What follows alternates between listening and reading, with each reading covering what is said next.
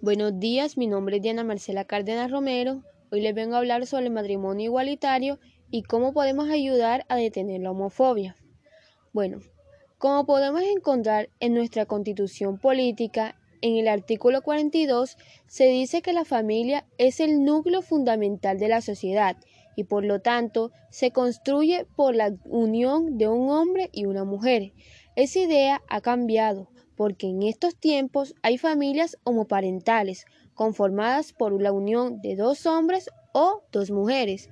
Si bien formar una familia es un derecho que tienen todas las personas, es obvio que a tales personas se les debe garantizar este derecho y se les debe permitir adoptar o en el caso de la mujer la inseminación artificial.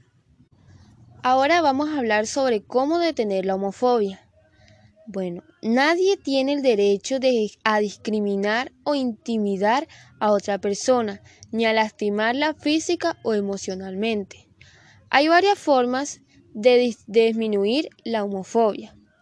Una de ellas es que nunca uses lenguaje negativo o ofensivo para discriminar a las personas lesbianas, gays, bisexuales, transgéneros o cualquier tipo de orientación sexual que tenga.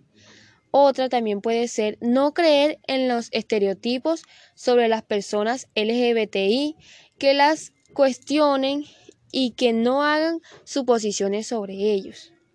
Otra es que debemos hablar en favor de esta comunidad.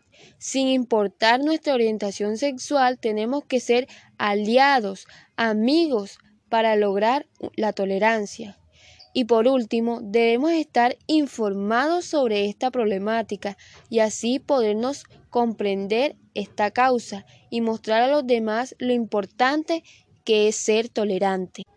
Bueno, por último, como sociedad cambiante que somos, debemos cambiar nuestra forma de pensar, reforzar los valores para ser tolerantes y garantizar por fin esa igualdad real y efectiva.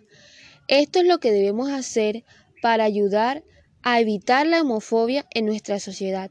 Muchas gracias.